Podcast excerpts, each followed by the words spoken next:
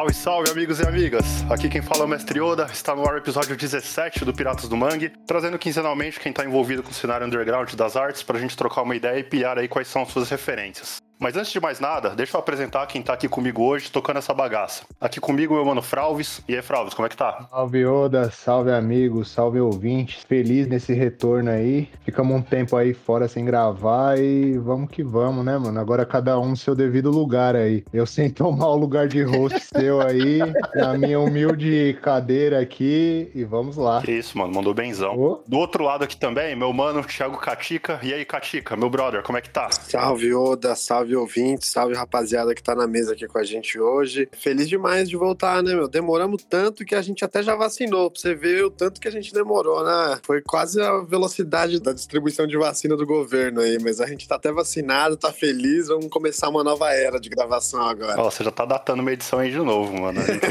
vai, esse episódio aqui, vou, a gente vai ter tomado a segunda dose já. Ah, que isso. Não, a segunda dose demora. Vamos lá, ó. O convidado de hoje é vocalista, ele é host do podcast De Boteco e ame ou odeio, ele foi uma peça importantíssima na cena underground de São Paulo do hardcore. Tiago Ferraz, e aí Ferraz, como é que tá? Caramba, cara, agora eu tô emocionado. Porra, ser uma pessoa importante do cenário underground, caramba, cara, vou até chorar. Não, mano, tá ligado que aqui é assim, né? né?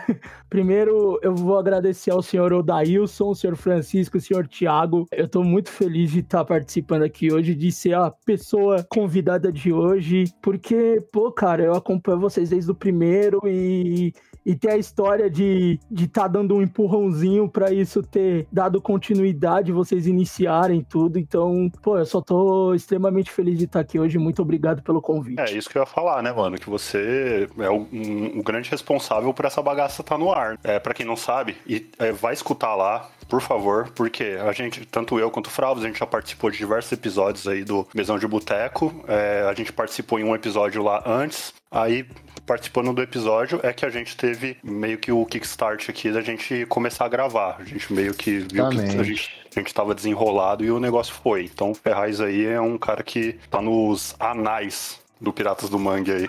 Ele que abriu a visão aqui pra gente pôr em prática o que a gente já vinha falando há muito tempo e nunca teve coragem de iniciar aí, que é o projeto aqui do podcast do Piratas do Mangue. Pra só agradecer. Desculpa, é, só pra falar, quem quiser ouvir o, o programa em si que deu estalo, é o Mesão de Boteco sobre Power Violence, que a gente gravou junto, não somente sobre a história do Power Violence, como dos discos depois também. Isso aí. E tem a edição com Piratas do Mangue, que é a mais recente. E pro ouvinte que quiser xingar alguém, tem que xingar o Ferraz, velho. Ele é o culpado de tudo isso existir. Então, se você tá com raiva desse podcast, esse é o cara. Hein? Reclamações Ferraz. Agradecimentos e elogios, pode mandar pra gente mesmo. É isso aí, mano. Bom, então, aproveita que você já tá aqui escutando a gente, dá aquela moral, segue a gente nas redes sociais, arroba editorial Mangue no Twitter, no Facebook, no Instagram, segue a gente no Spotify, assina o feed para ficar sempre atualizado. Frauves, a gente está precisando de ajuda.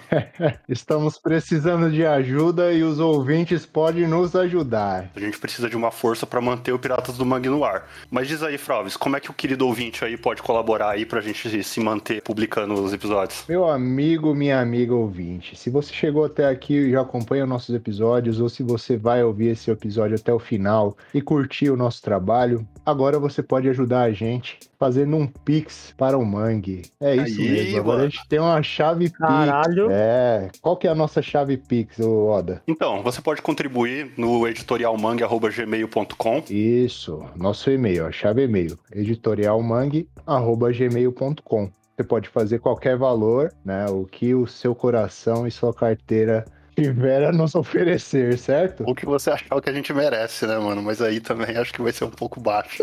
Bom, que vier lucro. Vamos lá. Beleza.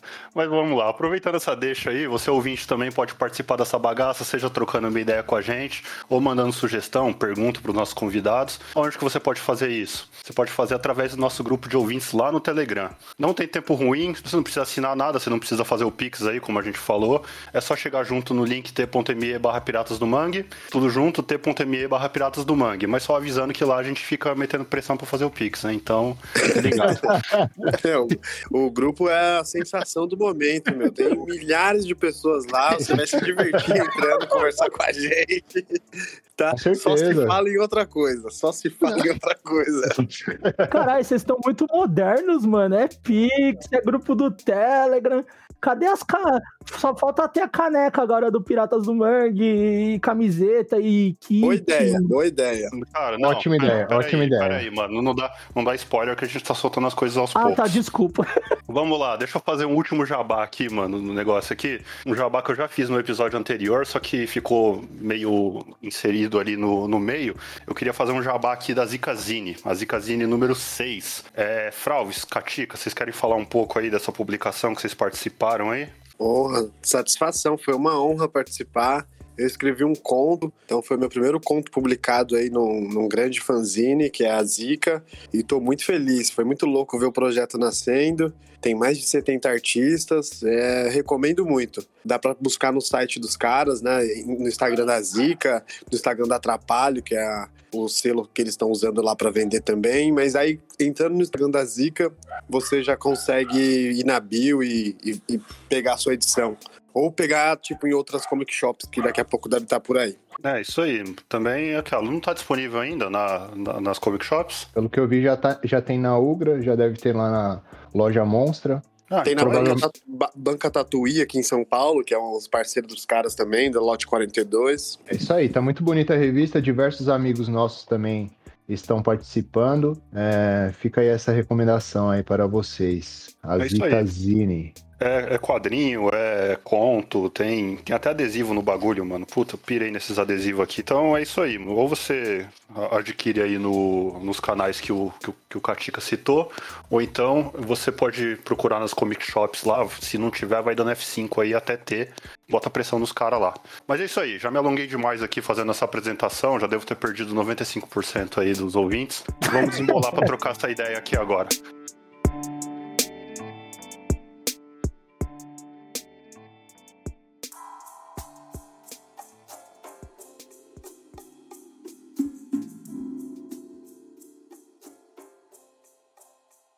Já tô com a minha cervejinha aqui aberta e vamos começar a viajar na vida do Ferraz aí.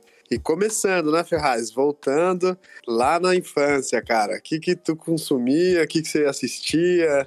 Qual que era a sua brisa? Você gostava de desenhar? Gostava de criar? Ou só jogar bola na rua? Qual que era a sua... Qual a infância do Ferraz? O mistério da infância do Ferraz. Cara, a infância do Ferraz é na zona norte de São Paulo na Vila Guilherme. Na verdade, eu, eu sou nascido da Zona Leste, mas eu nunca. Eu fui morar na Zona Leste só agora, velho, né? E, pô, de criança, cara, era jogar bola na rua, né? Isso, começo dos anos 90, né? Uh, jogar bola na rua sempre foi muito ruim. Uh, peão, bolinha de gude, puta, quadrinho era a turma da Mônica. Eu lembro que tinha o quadrinho do que é mó bizarro. Eu fui lembrar esses tempos atrás, tinha o quadrinho do New Kids on the Block. Tinha uns Caralho. quadrinhos. Tinha. Deve ser bom, hein, cara? Mano, era muito bizarro o quadrinho do New Kids on the Block. Eu lembro que eu era criança, eu ia num dentista e lá tinha os quadrinhos direto, assim, atualizado. Eu ficava lendo e, tipo, e para mim, tipo, eu não entendia a grandeza. Depois só que eu fui entender a grandeza dos caras, assim, tá ligado? Tipo, Porra. caralho, mano, que doideira.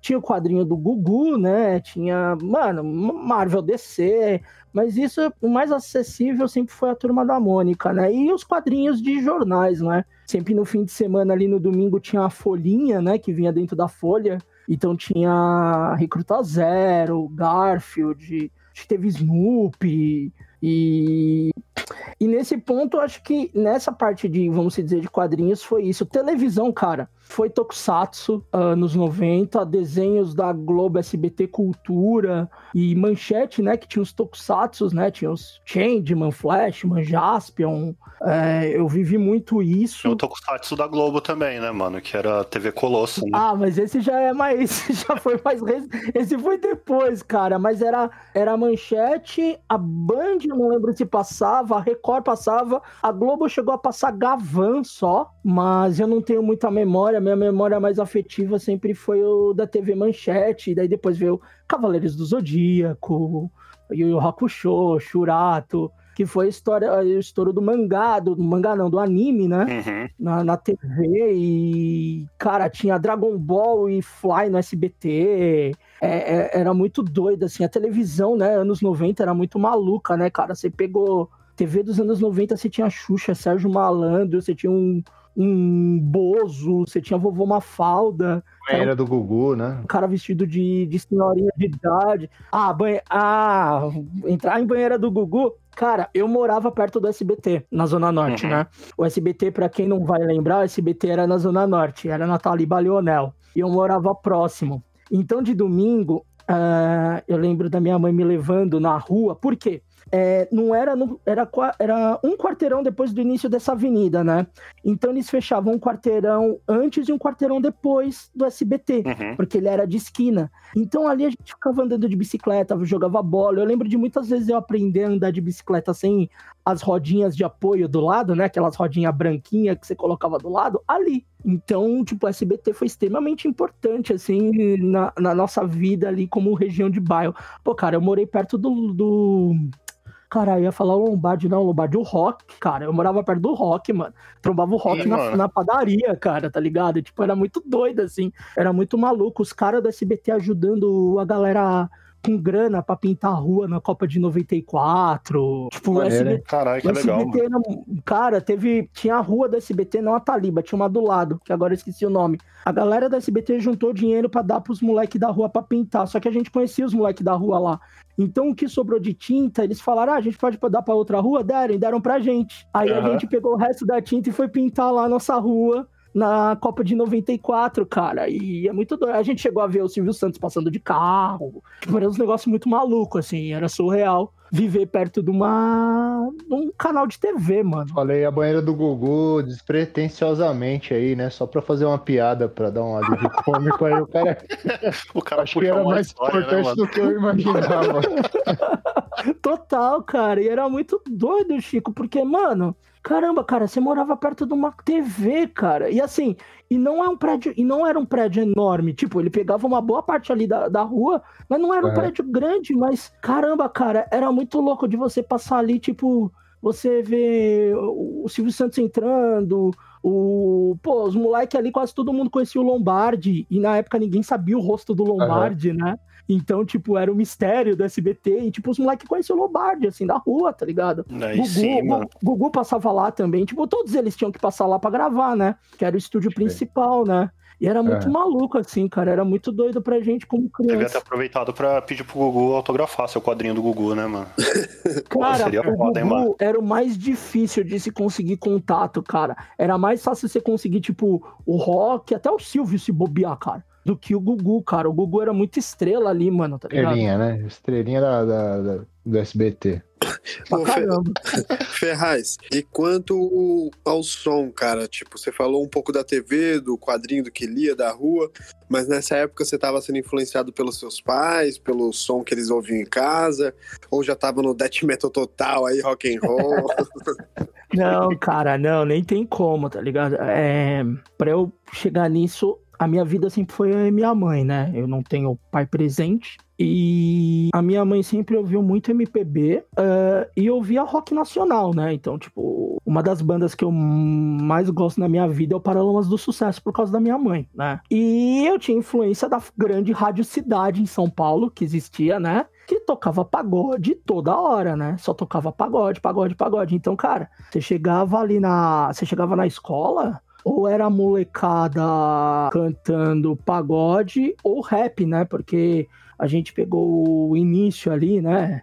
Já tinha um, dois discos, mas, pô, na rua ali, eu lembro de, da galera ter as fitinhas, né? Aí, e gravado alguns discos. Daí tinha, tipo, Racionais, tinha o, o Raio X do Brasil, tinha. Contextualizando, isso era mais ou menos em que, que ano? É, década de 90, cara. Foi 90 ali. Ano mesmo é. eu não vou lembrar bem, mas é 90. Porque tinha muito. Todo mundo tinha uma toca-fita, conseguia um toca-fita, né? É. Então, tipo, tinha sempre um ou outro que tinha disco e gravava. Então vinha uma música do Racionais Perdida, vinha um Facção Central, tinha um Tupac, tinha, sei lá, um. Sempre tinha o N, NWA. E no meio dessas histórias todas, no meio desses, desses. do rap, né? Da molecada surgiu o que eu falo que estragou minha vida, que é o Nevermind do Nirvana. Hum, né? Esse daí estraga a vida mesmo, mano. Esse estragou a minha vida. Isso, isso foi um dos discos essenciais para eu cair no mundo do rock e virar roqueiro doidão, né, na época. E, e na minha rua, tipo, a gente, todo mundo lá sabia cantar os pagodes, tipo, sabia cantar todas as músicas do Exalta, do Catinguelê. E eu entrava em casa e eu ouvia o Nevermind, tá ligado? Então foi muito. Eu tive muito essa vivência de vários estilos diferentes na minha vida, com criança. Depois de mais velho, lógico, eu fui me, me interagindo mais dentro do rock, mas eu nunca perdi essa, essas, esses outros ritmos, entendeu? Tipo, MPB. Eu sempre gostei muito por causa da minha mãe. Minha mãe sempre ouviu muito em casa. Então, Milton Nascimento, Djavan, Chico. É, depois eu fui ouvindo outros, né? Tipo, Belchior, Zé Ramalho, Beto Guedes, mas eu, eu tive uma influência muito grande musical da minha mãe, mas o rock entrou de uma forma completamente aleatória, assim, graças a uma fita que tinha o Nevermind e depois MTV mostrando Smell Like Teen Spirits de hora em hora, tá ligado? Eu acho que pra todo mundo que viveu essa, essa época, né, dos, dos anos 90, assim, teve a infância, adolescência ali nesse período, a MTV foi bem importante, assim, né, pra meio que, Nossa, nesse cenário musical, pra formar um pouco, né, o, o, o aquela, meio que ditar mesmo que a gente ouvir, né. Cara, a Fúria Metal ditou meu, meu conceito sobre rock pesado, cara. No começo ali, mano. Você ouviu o Fúria Metal com Gastão, daí tinha abertura de acho que é o Whiplash que tocava do Metallica. Uhum, é e, mano, ele só, passava, ele só passava bagulho foda. Tipo, pô, eu lembro uma vez que passou, o DRI tinha tocado no Brasil, eles passaram quase o show inteiro do DRI com uma entrevista junto.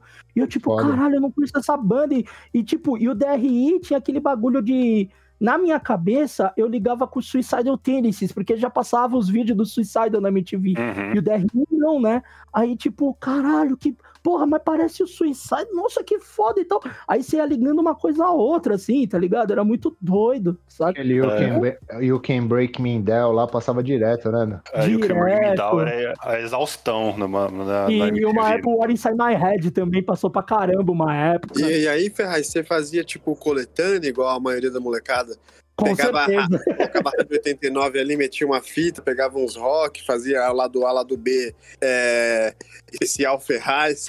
Com certeza, cara. Nossa, Ferraz mano. Hits. Ferraz Hits, total. Eu tinha, tipo, a fitinha que ia ter os pagode e eu tinha as fitas que tinha, tipo, rock, tá ligado? E aí, né, nos anos 90, a gente tinha 89 e a gente tinha 97 que atualmente a 97 é a Energia FM, que é uma rádio de música eletrônica, mas nos anos 90 ela era uma rádio de rock. Então, tipo, pô, cara, tinha duas rádios grandes ali de rock, aí depois veio a, a, a Brasil 2000, né? Que veio uhum. com alguns outros, mas que nem. Porra, eu lembro que tinha o programa do. Caralho, como é que é o nome do cara, mano, que tocava no 89? Acho que era o Vitão Bonesso. Eu não lembro se o Vitão tocou no 89, mas era um programa de metal que só tinha de domingo. Aí, porra, queria ouvir os metal, tinha. A galera ouvia nesse, nesse, nesse programa, tá ligado? E, mano, tinha fita. Eu lembro que tinha, tinha aquele programa do Gordo também, né? Na, na 89. É, mas foi mais pra né? frente né? já. É, tinha também, muito bom. E. Mas aquela, né? No começo, cara, tipo, pô. É uma banda que eu detesto, mas, cara, se eu, se eu falar que eu nunca ouvi Guns N' Roses na minha vida, era mentira. Tinha o, Welcome to, tinha o Welcome to the Jungle na fitinha. Mas depois a gente tinha o sapo. Né? Eu não gosto, cara. Não consigo mais gostar, não, cara. Mas tinha, porra, Black Sabbath, Nirvana, e daí tinha Onda Grunge, né? Alice uhum. Chains, Garden. É... Tinha o Fate No More. Porra, o Fate No More que estourou, né? Porque teve música na novela. Ah, tocava uhum. o. Caralho, é o cover do. Meu do... Deus. Do Commodores. É, Easy. É, do, do Commodores, que é, tem tem a versão do Lionel Rich, né? E depois eles gravaram. Então, isso foi trilha sonora de uma novela, a versão do Fate No More, cara. Uhum. A Easy, né? Virou é, música de casamento até hoje, né? Não, essa música, puta, eu até eu, eu choro quando eu ouço ela, bicho. Eu não vou negar, não no show eu chorei, tá ligado?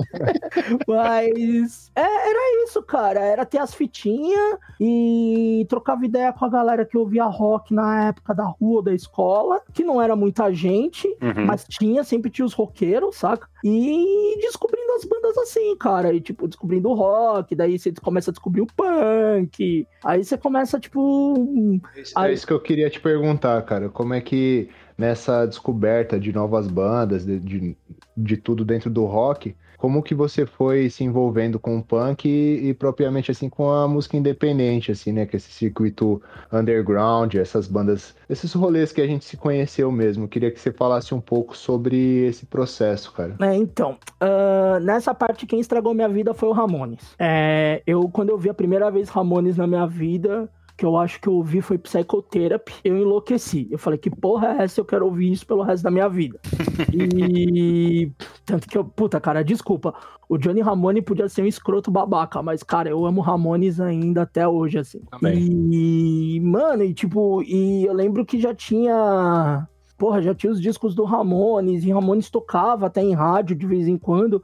Eu ficava, caramba, que, que banda foda e não sei o quê. E graças a isso, né? Daí vem, de, vem na bota o, Pistols e o Clash. O Pistols eu nunca curti muito, sempre achei muito estranho. Tanto que eu, acho que a única coisa do Pistols que eu gostava era um show ao vivo que eles fizeram numa prisão. Eu achava muito doido aquilo ali. Tipo, os caras.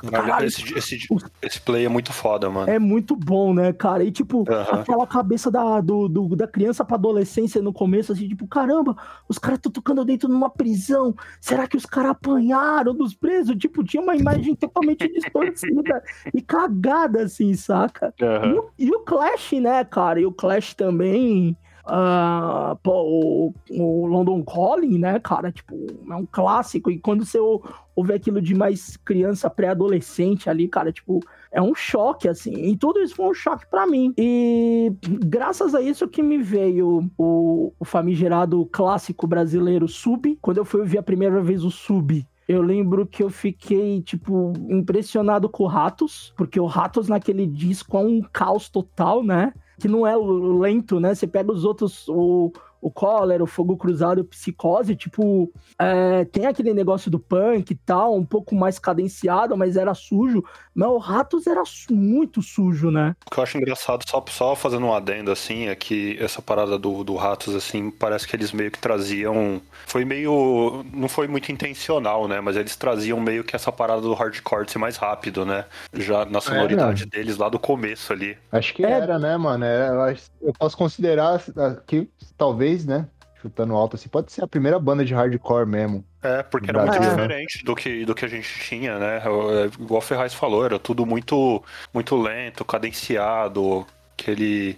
Um, One, Two, Three, Four, sabe? Mas ele já vinha com tá, tá, tá, tá, tá, tá bem mais, mais agressivo, né? É, e, uhum. ainda era com o João ainda, na, na, era o Power Trio ainda, o Sub, não tinha o João uhum. Gordo ainda, né, cara? E é um caos aquilo, e quando eu vi aquilo, eu falei, caralho, que, que porra é essa, né, cara? E, bicho, e, e ali foi o start, tá ligado? Esse foi o start de começar a ouvir punk, sabe? Foi o Ratos, foi o Cólera, Fogo Cruzado Psicose, depois veio um Olho Seco, e você vai descobrindo, né? Com o tempo tal, você vai começando a, a querer buscar mais informação. Daí era ir na galeria do rock, procurar as bandas, né? Porque eu anotava, anotava e ia procurar alguma coisa lá que tivesse. Lógico, tinha pouquíssimo dinheiro, era muito difícil de ficar comprando as coisas, mas cara, quando eu tinha alguma coisinha assim, tentar, nem que eu fosse lá para olhar o que que tinha, para depois futuramente eu comprar assim, sabe? E muitas vezes acabou na loja do, você ia na loja do Fábio lá? Fui, cheguei aí na loja do Fábio, eu, eu, comprei, eu tenho uma,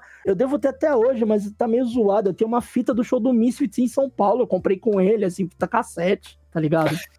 que foi do show do. Que foi o show da reunião do Misfits, né? Reunião. Foi o, o Jerry Only, o Descadeno o Robo, depois troca o Mark Ramone. E eu fui nesse show, tá ligado? E uhum. quando eu uhum. vi a fita de vídeo lá, eu falei, não, eu quero comprar essa porra, eu quero comprar essa porra. E eu fui pra comprar, assim. Mas muita coisa eu acabava anotando, e como tinha sempre, nas, nas escolas, sempre teve a molecada do rock, do punk, essas coisas, eu pedia pros caras, e os caras me mostravam, me mostrava a fitinha, algum tinha começo do CD, sempre tinha um lá que era mais rico, tinha algum CD, mas era mais fita, né? Sempre foi fita. E ali que você vai descobrindo. Você fala, porra, pô, eu fui lá na galeria, eu vi tal bagulho. O cara, não, eu tenho isso daqui, não sei o quê. Tá ligado? Que nem eu fui ouvir. É, é até bizarro. É, é uma banda que, tipo, pra mim é muito representativa e na época achei uma merda, o Brigada do Ódio, né? Uhum. Porque um cara tinha a fita do Botas Fuzis e Capacetes, né? Que é o Split lá, que tem o Olho Seco, Fogo Cruzado e o Brigada do Ódio. Sim. E eu fui muito por ouvir o Olho Seco, Fogo Cruzado. Falei, eu não conheci Brigada. E o Brigada é um puta caos, né? Tipo, é um grind noise quase, né? Eu, nossa, mas que merda isso? Tipo, caralho, que merda. Aí agora, tipo, eu amo de paixão o bagulho, tá ligado? É normal. É né, muito doido, mas, mas foi assim que eu fui descobrindo, cara. E, e você vai cavucando mais, vai cavucando mais. Tudo bem que era mais difícil de se conseguir nos 90, mas você entrou no 2000, cara. Você já começa a ter mais informação, você já começa a ter. ah, você tinha as revistas de rock, né? Mas essas, essas revistas de rock começaram a abrir um pouco mais de espaço para bandas mais underground, e assim você acaba começando a descobrir. Eu fazia muito, era em alguma dessas livrarias Saraiva da vida, pá pegava lá as revistas de rock e lia lá, porque eu não ia ficar gastando dinheiro pra comprar, tá ligado? Então eu ficava Uhum. lendo lá, pronto, descobria tal banda. Tipo, eu cheguei a um monte de banda que depois eu acabei gostando muito. Foi por causa também de, de, de caçar o pouco material que aparecia. E eu lembro que a Saraiva tinha umas revistas gringas de música, né? E eu não entendia porra nenhuma. Eu só olhava assim e, tipo, tinha o estilo, né? Eu, ah, beleza, eu tenho que descobrir que estilo é esse, tá ligado? Então, depois ia lá e garimpava, assim. Mas depois foi dando mais informação, mais informação, e, cara, e depois você, só vai buraco abaixo, né? Você vai indo só underground abaixo, né, bicho? Você só vai caindo. Nos shows, e nos shows você começou a colar como, assim, cara? Mas show, show ou show de rock? Show punk, né? Vamos Tá, show ao punk, ponto. No show, no show punk mesmo, no, no rolê é, independente mesmo. Como você, como você adentrou nesse, nesse mundo? Foi por causa do hangar, cara. Eu não vou poder falar outro nome. Foi o hangar 110, né? Eu, o meu primeiro emprego era do projeto Jovem Cidadão, que era da prefeitura de São Paulo. E foi logo no início do Jovem Cidadão que eu fui trabalhar, né? E eu trabalhava numa empresa que vendia balança. Ela era, ela na verdade, ela é uma representante de balanças. Ela chamava, eu lembro até hoje, Veltrone, e ela era representante das balanças Urano. E ela era naquela rua lá do lado, paralela do hangar, que é aquela que tem um motel no fundo. Não sei se vocês lembram Aham. dessa rua. Tem uma rua antes do hangar ali, que tem um motel lá no fundo. Antes do motel era a empresa. Então, tipo, eu trabalhava um quarteirão do hangar. Eu comecei a ir nos shows do hangar, porque ficava muito perto. Então, eu saía do trampo sexta-feira, eu não vinha pra casa algumas vezes, eu ia pro hangar. Então, eu comecei a ver muito show dentro do hangar 110. E graças ao hangar e vender esses shows, porque o hangar nessa época tinha muito flyer, né? Tinha muito flyer de shows. Então, eu começava a pegar esses flyers pra ir nos outros shows. E por causa disso, eu comecei a descobrir outros shows no underground, né? Começar a ir pra uns rolês totalmente aleatório pra, pra começar a ouvir as outras bandas, ouvir bandas em outros locais tal. E foi isso, cara. O hangar que acabou me empurrando pra eu começar a ver show, tá ligado? Foi por causa do hangar Você 110. você lembra qual foi o primeiro show que você foi lá no, no, no hangar? O primeiro. Puta, mano, eu não lembro, cara. De verdade, eu não vou lembrar. Eu não vou lembrar. Mas Uhum. eu lembro de ter visto alguns shows que eu acho que são meio memoráveis, assim, no começo pra mim. Um deles foi o lançamento do Afasia do Dead Fish. Eu caí de paraquedas naquele show. E foi muito doido, assim, porque eu não conhecia direito a banda, tinha ouvido uma coisa ou outra só. E eu caí de paraquedas nesse show, foi muito massa. A primeira apresentação do CJ Ramone, sem os Ramones, né? Sem estar nos Ramones, foi também no hangar. E eu vi o show do CJ Ramone numa sexta-feira, assim, X total. Só paguei entre. Ah, quem era? Quando eu fui ver no flyer, tipo, era o CJ Ramone. Eu, caralho, como assim? E foi muito doido. É, cara, eu, puta, ver Cólera, eu sei que eu vi um- uns shows do Cólera há muitos anos atrás lá também, no começo, quando eu, iniciei de ir no hangar. Ver Cólera, ver Gritando HC, logo um pouco da. após a morte do Donald. E, e, mano, é, era esses shows assim. E eu lembro que uma época começou a ter muito festivais também de, de, de, de banda de hardcore, de punk, e, e tinha ali na Zona Norte o Mart Center, que era um shopping de moda. Só que ele tinha ali um. Na frente do próprio Mart Center, que era deles, eles tinham o Expo Mart Center. Uhum. E uma vez rolou um festival lá, cara. Tocou Nitro Minds, Garage Fuzz, Dead Fish, tocou Dance of Days com o Nenê estreedão ainda. No começo, assim, tá ligado? Molecão. Tocou uma penca de banda, assim, e foi muito doido, porque eu, algumas bandas eu não tinha visto ao vivo, e, E aquilo só, tipo, me fazia eu querer conhecer mais e mais, tá ligado? E, e, e nessas bandas que você tava vendo aí, elas te inspiraram também a, pô, agora eu quero dar palco, né? Conta um pouco como você começou a ter sua banda, a primeira banda, né? Como foi a, a, o caminho pra música, assim, não nos bastidores, mas no palco, né? Cara, primeira banda mesmo, não, comigo não deu certo, depois os caras continuaram a banda. A gente queria tocar meio um bagulho tipo Ramones. É com um cara que é um dos meus melhores amigos, tipo, de, de, 20, de mais de 20 anos. A gente montou uma banda, tentamos fazer, não deu certo. Mas a, a primeira banda em si que, que rolou mesmo, né? Foi com amigos de escola que foi o Mussum. Mussum era uma banda de fastcore, a gente iniciou em 2006 e eram com caras que estudavam com, que estudaram comigo tirando o, o, os guitarras, né? Passou um guitarra, depois trocou e entrou outro, mas eram caras que estudaram comigo e que era da Zona Norte de São Paulo. Os caras já tinham tido outra banda, chamava Desvairados. Esse Desvairados, tipo, tocou um bom tempo ali pela Zona Norte e uma galera ali conhecia. É, os caras abriram até show do Cyrus lá no, no, no finado Chamegos Bar, lá no Parque do Chaves. Nossa, grande lugar, e... hein? É, aí você gosta, hein? Isso aí fez parte da, do da, da sua caminhada. Vida, né, mano? Ah, cara, o, Chame, o Chamegos fez muito parte. E o muito doido, né? O dono do Chamegos, o Hilário, ele era um policial aposentado, cara. E um monte de banda fazendo música, mandando a polícia tomar no cu, assim. Era muito engraçado, tá ligado? Desapegado, né? Um cara desapegado da, da Caramba, nossa, o Hilário era foda, cara. Tipo, o Hilário era muito retardado, mas era muito gente boa, assim. Ele, ele abriu, ele abriu para todo mundo ali, tipo uma banda que depois estourou de um tempo que tocava pra cara. O primeiro show foi lá, foi o Fim de Silêncio. E o Fim de Silêncio depois teve uma história grande no underground de São Paulo, tá ligado? Uhum. Muita, muita, gente tocou ali, cara, muita gente. E, e, eu sempre quis ter uma banda, eu que... mas eu queria ter uma banda com amigos, tá ligado? Eu, eu, eu, eu pensava, pô, eu acho que é mais fácil eu ter banda com os meus amigos porque pelas influências. E e foi nessa que o Mussum surgiu, cara. Só o baixista que não ouvia as mesmas coisas que a gente, porém eu comecei a fazer o Luciano ouvir, né? Que é o Luciano. Uhum. E, tipo, ele, ele ouvia mais Dead Fish, CPM, umas bandas assim, Blink, pá. Aí, depois do nada, tipo, o moleque começou a pirar no Seven Seconds, no... Acho que não, não é no Agente Orange, no Adolescents, no Vitaminex, tá ligado? Tipo, por culpa nossa, assim dos outros meninos, né? E, cara, a gente, come...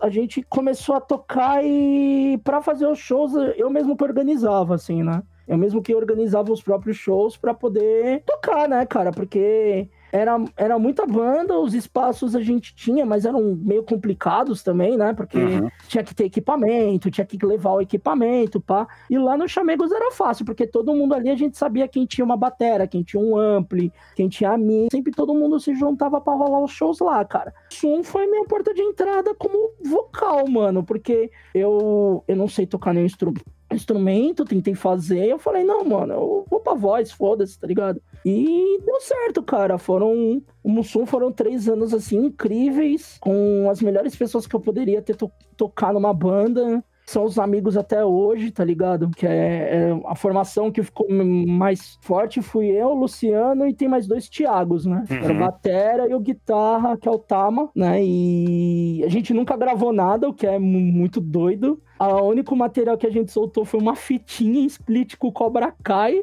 num show de São Roque, que a gente pegou o áudio e fez o split, né, Odd? É, muito e bom isso aí. E quem fez a capa foi o Sr. Fralves. É verdade, mesmo? mano. Foi, foi Nossa. você que fez essa, essa, capa aí. A capa é ah, muito. Do... É a do Karate Kid lá, né? É, é. Tá agora lembrei. Do... Tá o cara do Karate Kid do Cobra Kai e o Daniel Larusso tá com a cara do Mussum. E atrás, onde era o Miyagi, eu acho que é a cara do William Bonner, mano. Eu não lembro. Era, tipo, ver, né? era um negócio muito doido, mas ficou genial, assim, cara. E, mano, era, era coisa do. Porra, eu quero, eu quero tocar também, eu quero estar tá inserido nessa parte, sabe? E, meu, foi incrível, assim, cara. Eu, eu só tenho alegrias no, no Mussum, tá ligado? Ferraz, você comentou aí que vocês organizavam alguns shows para que pudessem tocar, né? Nesse pé aí, eu queria entrar no ponto que você organizou alguns shows aqui em São Paulo, né? Inclusive, eu coloquei a sua importância no underground paulistano quando eu iniciei o podcast ali, porque, dando um exemplo, o primeiro show que eu fui de hardcore mais underground assim, foi um dos, dos Rock Bravo Fest que você organizou. Foi. Tem a sua foto é. com o dedo todo torto, eu lembro. Então, desde sempre eu tenho você como uma figura bem importante, né, dentro dessa cena, né? É, no caso, como que virou essa chave de você começar a organizar é, os shows para que vocês pudessem tocar? Eu acho que é bem comum dentro do underground isso daí Sim. acontecer, né? Para você começar a organizar show para juntar outras bandas, para trazer outros, outra, outras bandas para para tocarem. Pra tocar, né?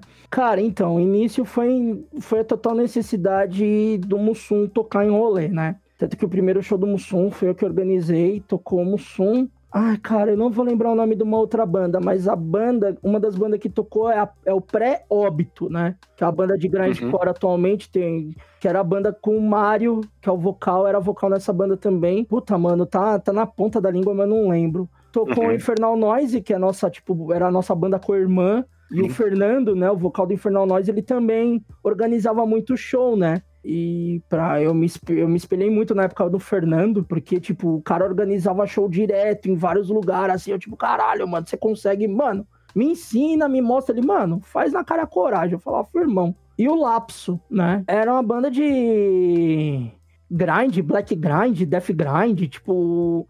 Era uma banda que, tipo, era muito uhum. acima da maioria das bandas que lá no rolê, né? Os caras eram muito acima. E, mas eram os caras, tipo, mano, muito firmeza. Os caras do extremo leste indo tocar lá no extremo norte, assim, tipo, de boa, né? E, cara, depois que eu vi que esse primeiro deu certo, e eu via muito o Fernando, né, do Infernal Noise fazendo os eventos, né? Que ele tinha o Noise Night, acho que era Noise Night Fest, que ele organizava. Uh, eu vi que tava dando certo, cara. E, e, eu lembro que numa conversa com o Mário da Óbito, a gente tava zoando e falou, mano, a gente tem que fazer um fest tipo chamar Rock Brabo, mano. Rock Brabo, tá ligado? A gente dando risada. Uhum. E, cara, eu peguei esse nome e falei, eu vou fazer o Rock Brabo, tá ligado? E, e quem é uma peça muito importante é o Josimas com o Espaço Germinal, né? Uhum. O Espaço Germinal, que era ali no Bexiga, né? Na rua da da festa da Querupita. E 13 de maio. Na 13 de maio, né? O Chico também tem muita importância nisso, porque os flyers começaram a ser feitos pelo Chico, dos festes, e, e o Josimas abria lá a casa pra gente organizar o som. E o muito foda do Josimas lá era que era assim: se você cobrasse 5 reais pra cima, você ficava com uma parte e ele ficava com a outra. Até uhum. somar tanto X de dinheiro. Deu tanto X de dinheiro, ficava para você. Só que eu sempre pensei assim, mano, eu não quero fazer pra, pra eu ganhar dinheiro, tá ligado? Eu acho meio, de, meio, meio coerente. Então, eu sempre dava grana para ele. Então, eu sempre cobrava 3 reais, 4 reais, que era o mínimo que podia cobrar, uhum. para todo mundo se divertir, tá ligado? E o bom do Germinal é que eles tinham os equipamentos. E tinha lá o bar, que eles tinham as, as fogaças gigantes, tinha a cerveja, tinha refri, tinha tudo. E, meu, e, e começou a dar certo. Porque eu lembro que, que no, no, segundo, o segundo que a gente fez lá, eu sei que é o flyer que tem um maldito comendo biscoito e tá todo zoado, assim, que ele tá com a boca aberta com o biscoito todo molhado na boca. Uhum. O Chico fez isso em desenho, mudou para desenho e foi o flyer. Cara, nesse dia, no mesmo, no mesmo horário, tava rolando. Caralho, era Queer Fest, acho que chamava que era o festival que tinha várias bandas LGBT, tinha as palestras para lá no, no impróprio. Era uhum. no mesmo horário. Eu lembro que os meninos do Nerds ia tocar, eles foram lá, viram uma parte do show, foram para tocar. Quando a gente acabou lá, a gente foi pro impróprio para assistir. E, e, sempre teve uma interação muito legal com todo mundo, assim, tipo, de apoiar, tá ligado? E foi muito legal dos, dos meninos irem lá para apoiar o Fest, que era novo. E, e, tocando, cara. Depois a gente chegou a fazer de dois dias. É... E, e, era isso, cara. O, o espaço dava oportunidade pra gente fazer, a gente fazia. Uhum. É, chegamos a fazer um, um fest no próprio espaço impróprio, mas aí foi da turnê do Ayat Akras, que era de Curitiba. E aí eu tenho que voltar muito rápido numa história. Existe uma história sobre um show de uma banda chamada Hit Me Back, que era uma banda dos Estados Unidos, que veio aqui pro Brasil, papapá. Foi criado um coletivo uhum. para se organizar esse show, tal, essa tour inteira. Só que um dos caras que tava fazendo essa tour mentiu para todo mundo um monte de coisa e a gente só tomou no rabo com os gringos. A gente teve que arrumar casa pros gringos dormir, tinha que arrumar algum, alguém que tivesse casa fazendo rango pros caras comer, porque o maluco prometeu van e não existia, o cara prometeu hotel e não existia, o cara prometeu um monte de coisa e não existia, tá ligado? Então a gente ficou com cinco gringos no fim de ano para fazer os corre dos caras. E a gente tinha que mandar os caras embora no dia 27 de dezembro, porque eles tinham que estar nos Estados Unidos antes do ano novo, porque no dia 3 eles começavam uma turnê de um mês com o Circle Jerks. Uhum. Então, tipo, foi tudo caótico, assim. Mas, graças àquilo, a gente criou um coletivo que era o Sampa Trash Core. Sim, o Sampa lembro desse coletivo aí. Então, ele continuou por mais um, um show e uma tour. O show eu não lembro qual que foi, mas a tour foi da Yatia Crass, que era de Curitiba. A gente tocou no espaço impróprio, tocou no Sun, Nerds Attack. Ah, não lembro quem mais. Ah, ia tocar uma banda que acabou não tocando. Tocou o Yatia Crass e tocou o Paura. E na época o Paura tava há uma semana antes de ir pra primeira turnê na Europa. E os caras tocaram de graça. A gente não teve que pagar o Paura, porque os caras eram brother do Etia Crase, a gente conseguiu. Foi uma das maiores lotações do espaço próprio. Tipo, não cabia mais ninguém, a porta tinha que ficar aberta. Uhum. Porque não cabia gente no lugar. E, mano, e foi muito foda essas coisas, todo, toda essa experiência, né, de organização, porque mostra que, tipo, tem gente que acha que, tipo, organização é muito fácil, assim, tá ligado? E não é, mano, não é. O que a gente já teve de perrengue, a gente já teve festa que, que a gente tava tocando num pico, o cara virou e falou: não vai mais ter, pode todo mundo ir embora, pega suas coisas e sai fora. E a gente tá com público e banda no meio da rua e correr atrás de algum outro lugar para tocar, assim, tá ligado? Uhum. É, é muito maluco, mas, cara, é uma, foi uma experiência, tipo, mano, é surreal. Você aprende muita coisa, você vive muita coisa. É, eu posso falar que daqui o Chico vai entender muito bem, porque dessa minha época, né?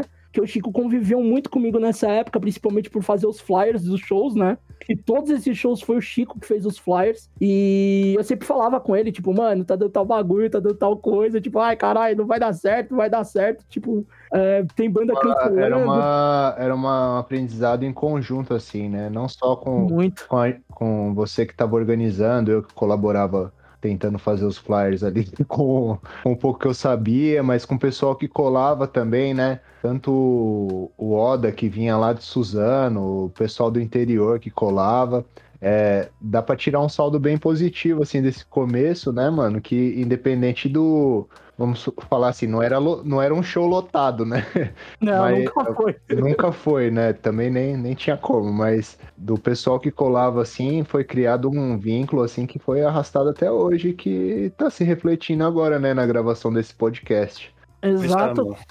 Exatamente. Mas, é, mas eu acho interessante, mano, que nesse período que você ficou organizando, eu não sei se eu queria que você é, explanasse um pouco mais, né? Você também começou a escrever, né, sobre, sobre os rolês, né, sobre os shows, é, naquele, é. no blog lá do Causador de Discórdia. Como que era? era? Era durante o período que você organizava os shows ou foi um pouco depois, quando você já, já tava mais... Não, foi, foi um pouco antes, cara, até. Foi um pouco antes. O Causador de Discord existe por mais de 10 anos, cara. Foi muito maluco. A história foi de uma conversa que a gente ficava falando que a galera ficava causando discórdia no rolê, que a gente só causava as discórdias, treta no rolê, pipipi. Gosta, né? e... né? Não, e era, não vamos mentir, era. E por causa disso, falei, mano, eu vou fazer um blog chamado Causador de Discórdia, velho. E foi, tá ligado? E foi o que me inspirou a começar a escrever de banda, escrever os bagulho.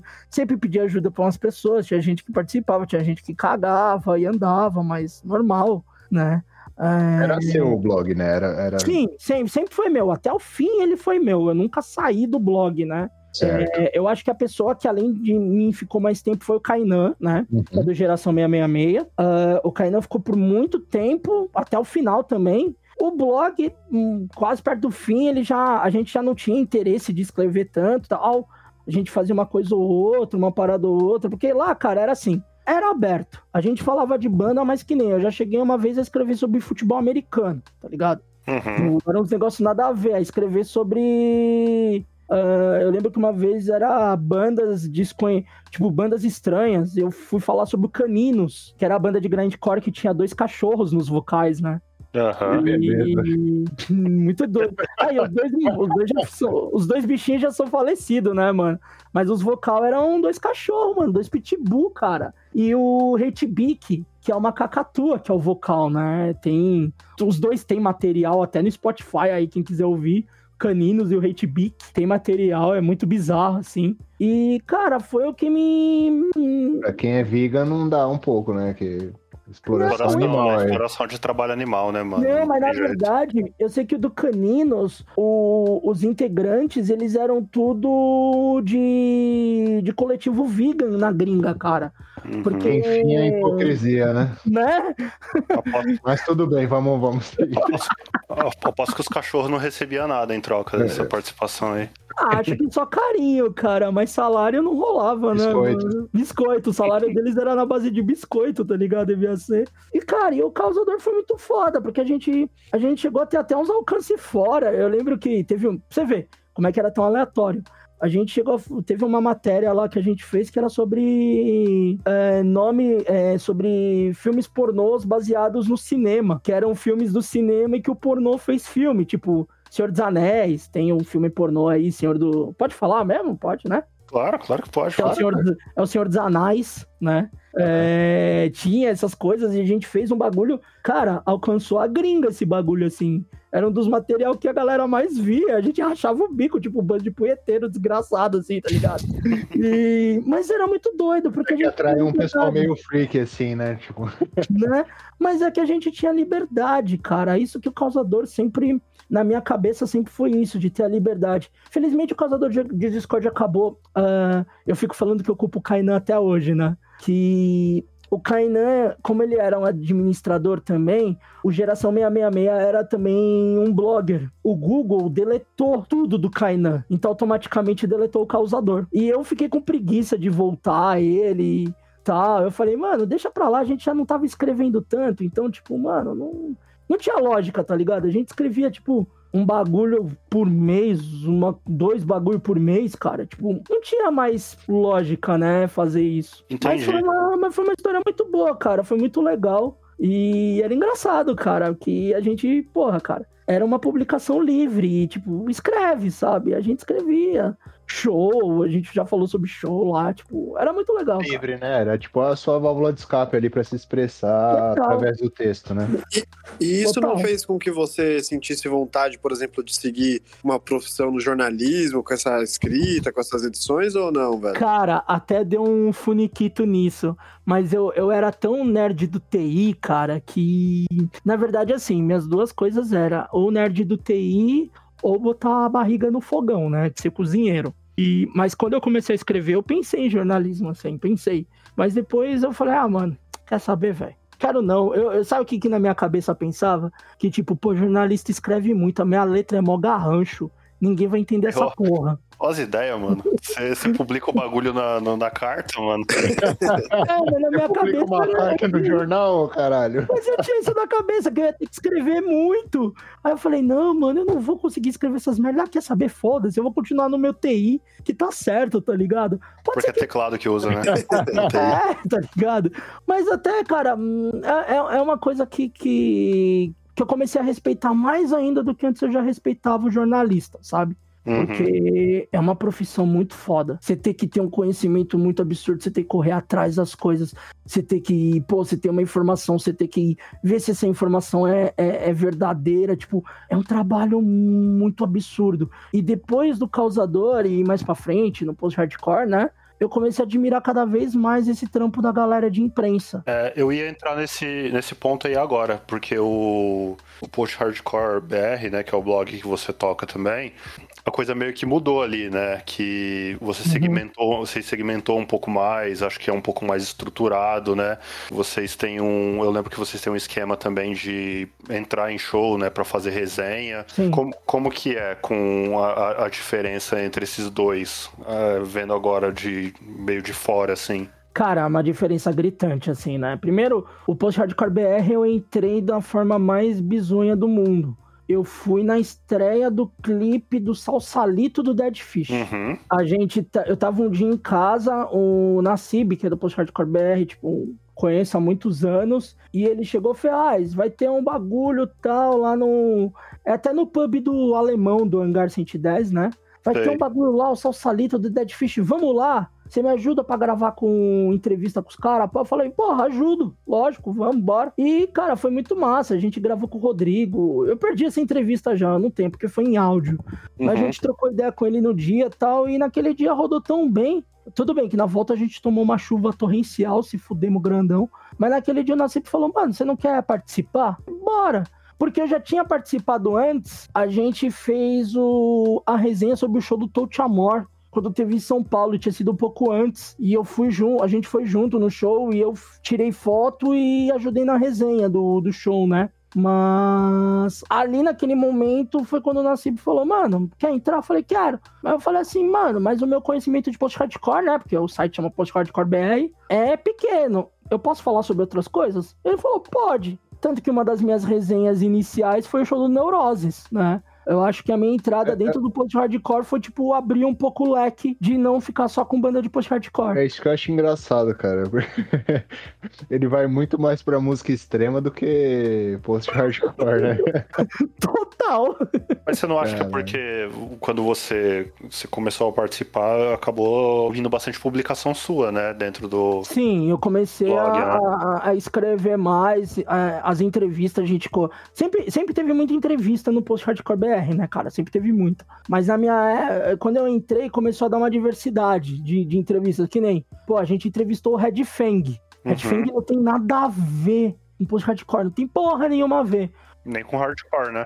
Nem com hardcore, com nada do, do, que seria ali o site. Mas, cara, é uma das entrevistas mais legais que a gente tem, é a do Red Fang. Os uhum. caras, tipo, foram muito legais. A gente tem um. Pô, que nem. Eu vou falar da, das minhas, das minhas partes que eu fiz entrevista, pô, eu entrevistei os caras do Catalépticos. Tem nada a ver, tá ligado? Uhum. Foi muito massa. É, a gente entrevistou, cara, o, o Face to Face foi uma amiga nossa que fez a entrevista, ficou muito boa. É, teve. Caralho, que eu não vou lembrar o nome das bandas, mano, mas. Uh, Comeback Kid a gente fez. Cara, a gente fez muita coisa. Tem o, o Noala, que é uma banda muito foda daqui de São Paulo, que a gente também teve uma entrevista, foi, mano, genial, assim. O, o Felinto, né, que é um cara, tipo, mano, uma cabeça incrível. É, a gente teve com os caras do, do, O mesmo cara em duas bandas, né, que é o, o Anthony Green, né, que é do Circuit Survive do Seu Sim. Uhum. Essas entrevistas o próprio Anthony compartilhou no Facebook dele, assim, da banda, tá ligado? Foi muito foda, teve um alcance muito brutal. E essas entrevistas foram feitas por telefone. Depois elas foram transcritas para texto. Tipo, foi mó trampo do caralho, assim. E, e mano, é, o, o Post Hardcore, tipo, abriu muito um leque, assim, né? De, que nem vocês falaram de fazer resenha de show. Pô, a gente fez resenha do com Metal Fest, Uh, é que tem, tem umas, lá tem o Irauan. Cara, é, é, é, muita coisa que passou pela gente, assim, num, num tempo até curto, tá ligado? Que eu, uhum. tô lá. E, e, isso só, que eu repito antes, isso só me fez admirar mais a profissão de imprensa, tá ligado? Porque a gente vê que é muito difícil. Cara, e, e, e nessa abertura do post-hardcore, vocês sai, nasceu o projeto do Mesão de Boteco, né? Conta pra gente como que foi a idealização, o nome, como, como que vocês pensaram o projeto. Então, o, o Mesão de Boteco, a gente vai ter que voltar muitos anos atrás, mas eu vou ser muito breve, que nós vamos ter que voltar lá no causador de Discord. Porque no causador de discórdia, eu criei um programinha de rádio, né? A gente falava. Eu, não, eu, ainda não era familiarizado tanto com o nome podcast. E a gente criou um programinha de rádio. Teve umas 10 edições que rolava ali, tá ligado? Tinha um tocador tal, o pessoal clicava e ouvia no site. O Post Hardcore BR, a gente chegou uma época que eu falei pros caras, mano, eu quero voltar, quero fazer um podcast, pá, vamos fazer, vamos fazer. Aí em 2017 ou 18, eu não vou lembrar bem agora, a gente fez um podcast do Post Hardcore BR. Ele teve 10 edições, só que o que que acontecia? O meu computador não aguentava fazer edição, que ele uhum. não tinha muita memória. O Rodrigo, que é um dos integrantes do Post Hardcore, ele tinha mudado para o Japão. Só que o Rodrigo trabalhava em fábrica, em construção, essas coisas. Então tinha vezes que ele morava tipo meses numa cidade e depois mudava para outra. Então ficava meio inviável de editar. E cara, a gente sofria muito para fazer essas coisas, porque a gente ia lá, queria tirar ruído, botar trilha sonora de fundo, fazer tudo isso daí. E tanto que acho que o, o, o, o, ponto final do, do, desse podcast, né, da pré-mesão, vamos dizer, foi que a gente entrevistou uma moça, eu não vou lembrar, acho que é Andressa Soilo, que chama. Ela é, ela tava, ela tinha uns estudos da, acho que era da pós-graduação dela, que era sobre pirataria e mídia digital. Uhum. E a gente fez um programa muito foda sobre mídia digital, sobre pirataria, sobre Spotify, sobre o MySpace, falando sobre a história do download de, de música, né, no Napster, papapá, papapá. Só que, tipo, a gente demorou mais de quatro meses para soltar isso. Uhum, Porque o meu computador não segurava, o Rodrigo não fazia. Aí a gente pediu pra uma das meninas do site, que é a Bruna, a Bruna também não fazia.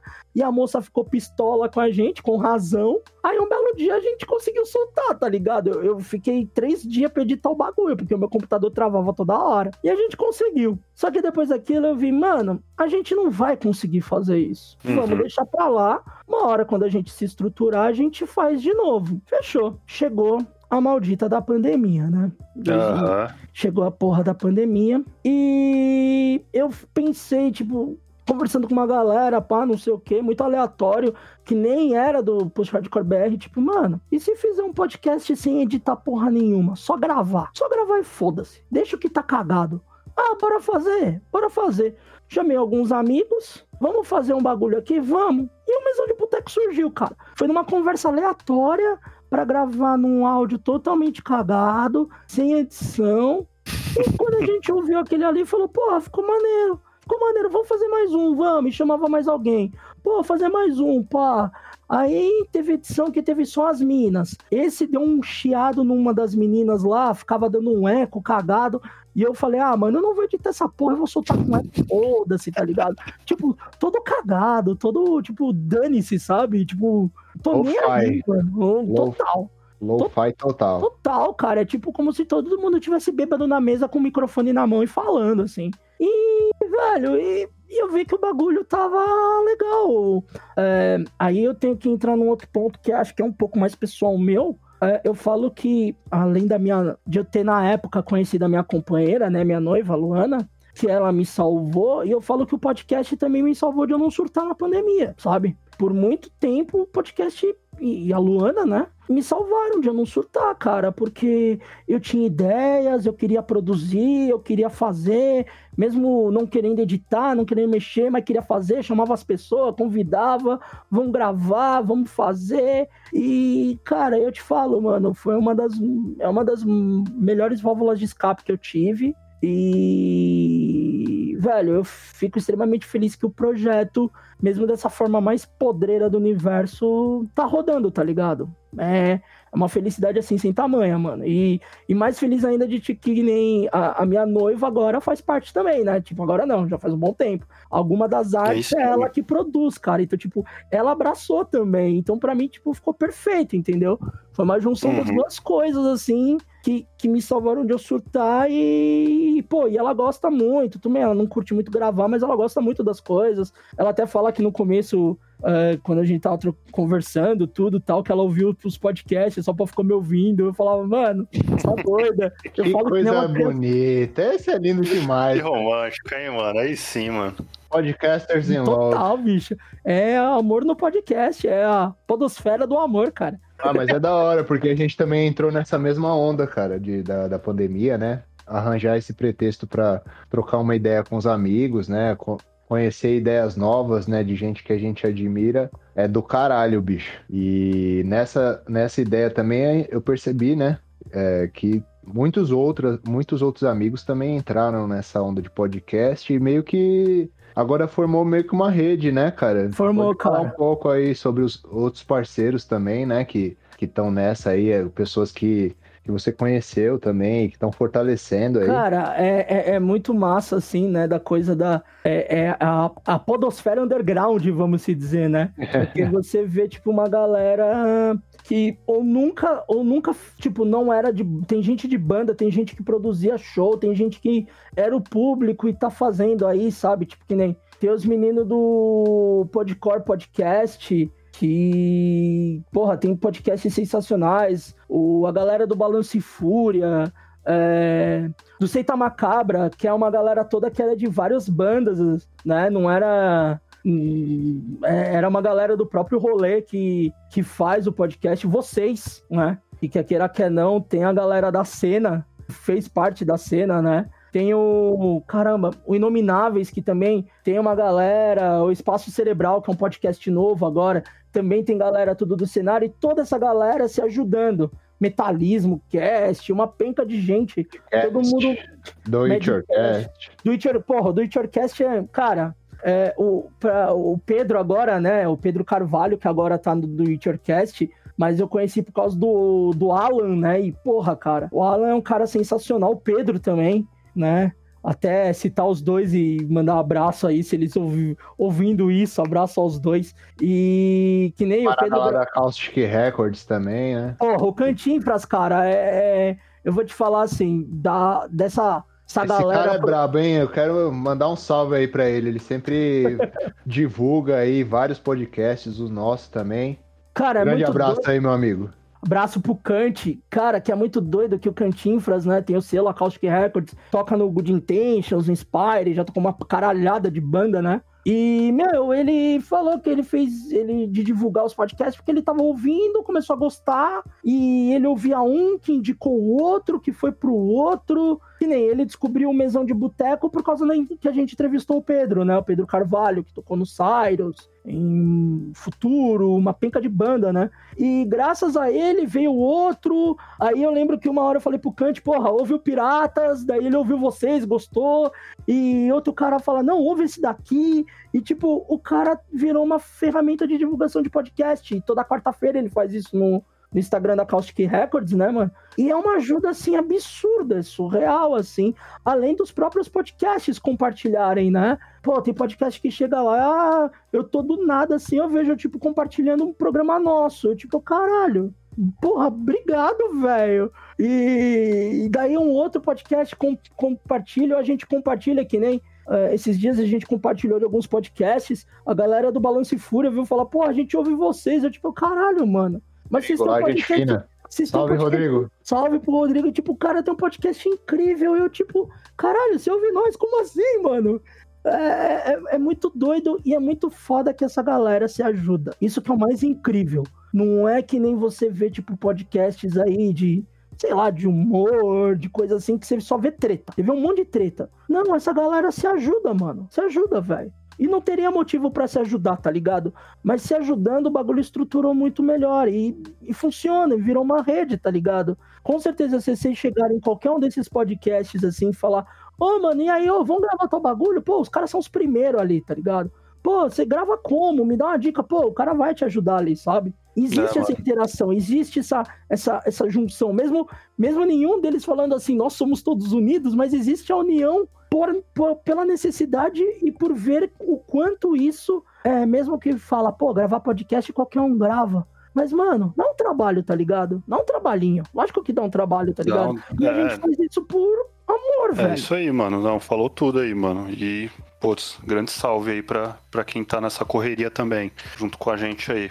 Ô, Ferraz, a gente já caminhando pra finalizar aqui, que já tá batendo o nosso, o, nosso horário.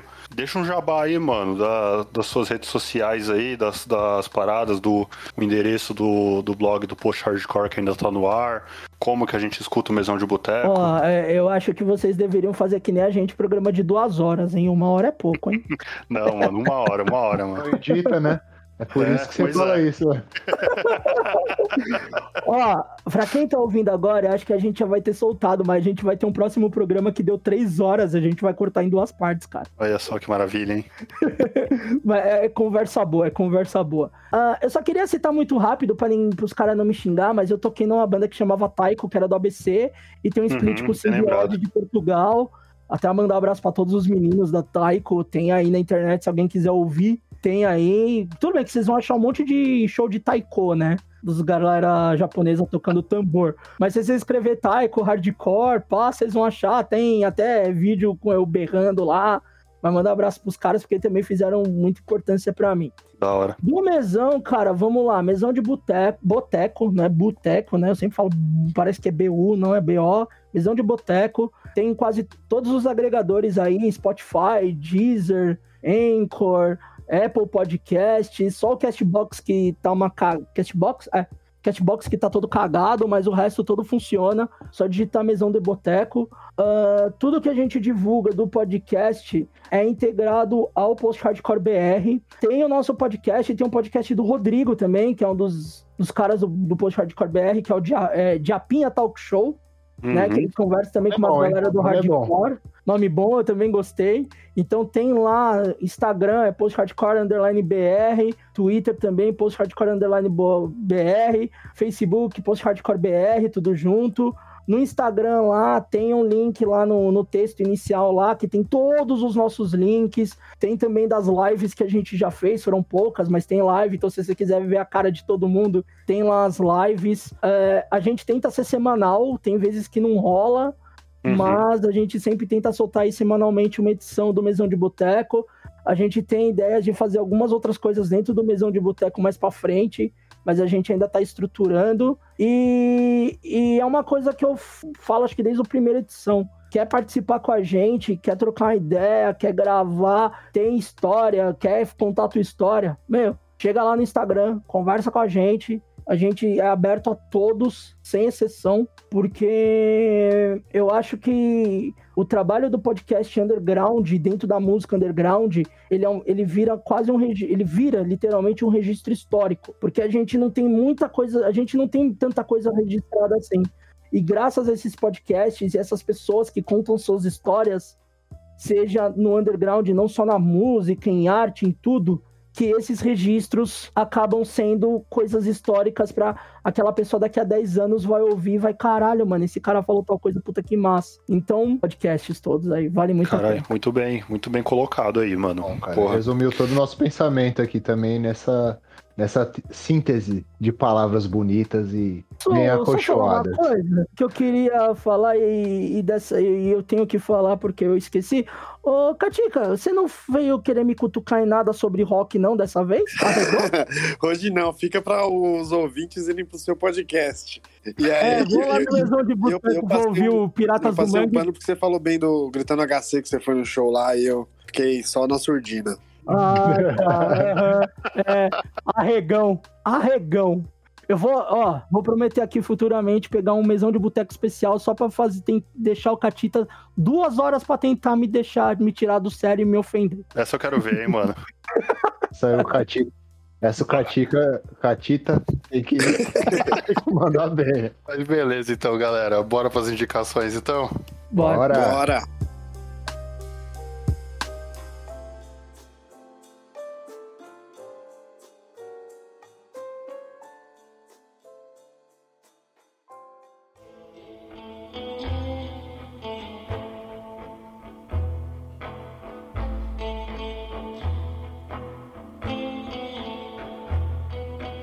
Vou indicar aqui um podcast que eu tenho ouvido aí semanalmente, é, chama Resumido, do Bruno Natal. Ele é um podcast já do, da grande rede B9 aí. É, fala sobre tecnologia, redes sociais, essas interações que a gente tem é, é ultimamente, né, né? Que, se tornou nossa vida aí na, na quarentena. É, é um assunto que me interessa bastante. É, não é um podcast tão extenso, ele, ele passa tudo, assim como o próprio nome já, já diz de forma resumida. E dessa forma eu acho que é muito legal aí para quem está interessado, né? Nessa, como, em como a gente está se relacionando, o que está mudando no, no Instagram, no, no, Facebook, no caralho A4 aí. Fica aí a minha dica aí, o podcast resumido da Rede B9. Então vou lá para minha indicação. Vou indicar finalmente a série que, pô, muita gente já tinha falado para assistir e sempre elogiou muito. E agora, com a chegada do HBO Max, eu tomei coragem e vergonha na cara e comecei a assistir The Wire. Então, eu vou indicar aí para quem ainda não assistiu, assim como eu, demorou anos, né? Porque o bagulho é de 2002 a 2008, é, não assistiu ainda, que comece agora, porque eu fiquei viciado, já tô na terceira temporada, tô há umas, sei lá, menos de um mês assistindo, e é muito bom. Ah, o plot é a parada de drogas, né? A gente pode falar, é a mesma coisa que Soprano, Sopranos, só que das máfias, né? Se passa em Baltimore, lá nos Estados Unidos, uma região super violenta, então é a brisa dos policiais tentando pegar os traficantes, e a gente vai. E, e não tem protagonista, né? Tanto os traficantes são protagonistas, quanto os policiais também são. Então você fica acompanhando esse jogo de cão e gato ali, né? De gato e rato, pra ver no que vai dar, cara. E, e tá geral ali, tipo, é o começo da carreira do Idris Elba, tem o Michael B. Jordan novinho nos primeiros papéis dele, tem uma tem um cara do Game of, do Game of Thrones também. Então, tipo, você vê ali que tem uma super inspiração pro que veio depois ali na TV. E realmente é, é uma série fora do comum, assim, de tudo que eu já vi e tá valendo muito a pena. E, paralelamente a isso, para que você possa, se tipo, diminuir a parada de estar tá assistindo uma coisa pesada, né? Tem, tem uma parada que eu tô vendo na Netflix muito boa, chamada Derry Girls, que é uma sitcom irlandesa de comédia, tipo, de umas minas que crescem ali nos anos 90, no meio da Irlanda do Norte, em meio ao caos do IRA, da Revolução, da guerra contra a Irlanda do Norte e a Inglaterra, né? Os católicos e protestantes. E aí, mas é uma parada de humor. Então, as, os adolescentes que estão ali vivendo estão nas preocupações do dia a dia, da escola, né? Só que ao redor o mundo tá pegando fogo. E, porra, é, um, é aquela pegadinha de humor britânico, assim, de deixar constrangido várias vezes, que eu gosto muito. Então, eu indico pra você intercalando aí um Derry Girls junto com The Wire, que aí você vai ver um bagulho muito sério e um bagulho muito engraçado ao mesmo tempo. Essas são as minhas indicações de hoje. Vai lá, Ferraz. Então, já, já que você tá falando de Netflix, é, eu tenho assistido muita coisa com a patroa, né, de Netflix e uns trecos muito nada a ver. Mas tem um que eu achei tão engraçado, eu vou falar rápido porque eu vou ter um bônus também aí, que é, acho que chama Sex and the Beast, né? É uma série nova, é curtinho os episódios. É, é um monte de gente que é bonita, mas não consegue relacionar com ninguém. Aí eles botam umas máscaras de bicho. Só que assim, é umas máscaras tão bem feitas mas tão bem feita que você não consegue identificar a pessoa. A gente ficou meio abismado com as máscaras, né?